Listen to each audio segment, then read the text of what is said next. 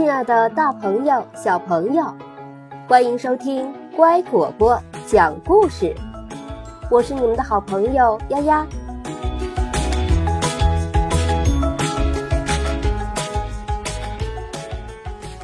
忙忙碌碌镇，树木的利用。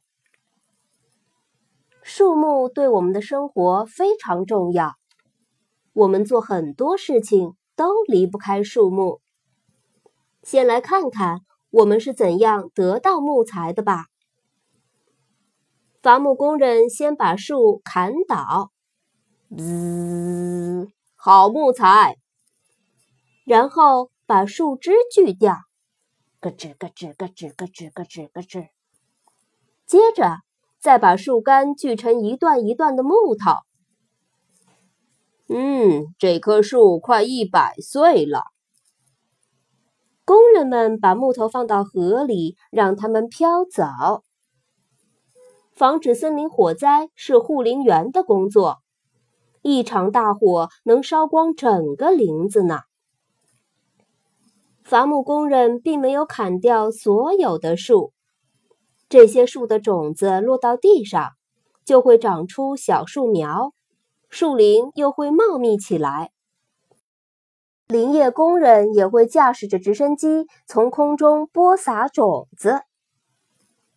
伐木工人站在木头上，顺流而下，他们不能让木头挤在一起。哦，天哪，木头还是挤成一堆了！快，赶紧把木头分开。工人们将堆在一起的木头分开。现在，这些木头能够飘到锯木厂了。在那里，木头将被锯成木板。水从高处流下，带动水车转动，锯木厂的机器就可以工作了。汤姆锯木厂。先把木头锯成差不多大小的木板，然后再锯成大小不同的木板。把木材堆放在木材厂晾干，各行各业的工人都来买木材。比格的爸爸也买了一些，准备做书柜用。造纸工人用木材边角料来造纸。有些纸用来做纸袋和纸箱，有些纸可以用来印刷图书。运输工人把纸送到印刷厂，印出精美的图书。造船工用弯曲的木板来造船，家具厂的工人用木板制造床、柜子和椅子。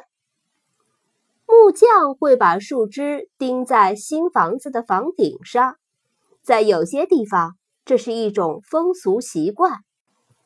有些树会结出好吃的果子，树下可以乘凉。哈利把苹果籽种到土里，苹果籽长成苹果树需要很长时间呢。你想不想也种一棵树呀？